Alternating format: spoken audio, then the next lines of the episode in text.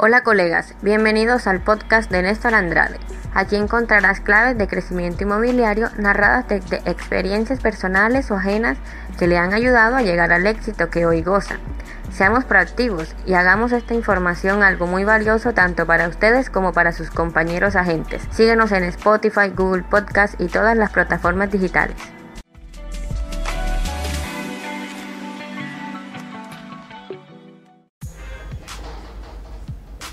Correcto.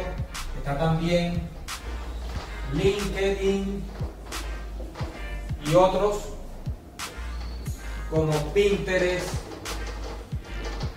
las redes sociales que no conocemos a veces, pero que funcionan también para generar leads, están direccionadas no solo unilateralmente, bidireccional.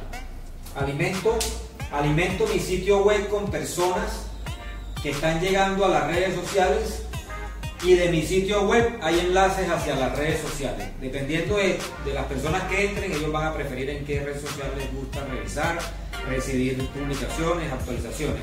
En todo caso, enfoquémonos en Facebook como primera red y en Instagram.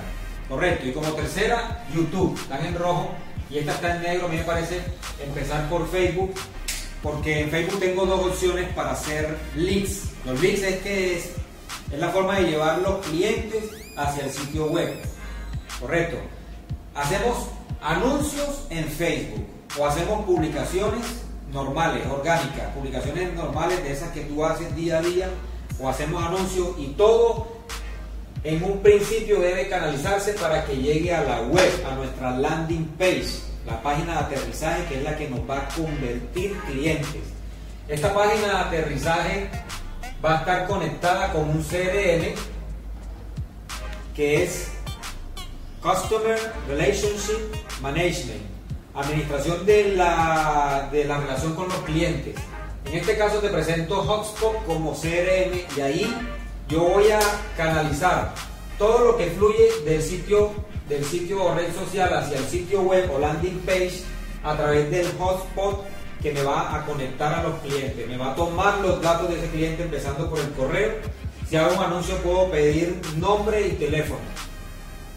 Si hago una si un cliente está visitando mi página web de Facebook y por alguna publicación lo dirijo a la página o al landing page, el landing page o la página de aterrizaje o el sitio web debe estar programado, configurado, de tal forma que le pida al cliente por lo menos el email.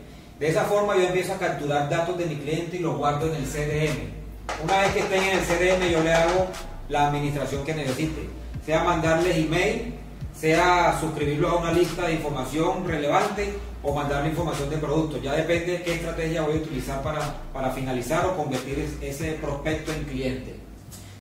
Comparte esta información con alguien Comparte ahora, suscríbete, sígueme en Instagram como Inapvirtual Néstor Andrade. En la bio, todos los enlaces disponibles. Gracias.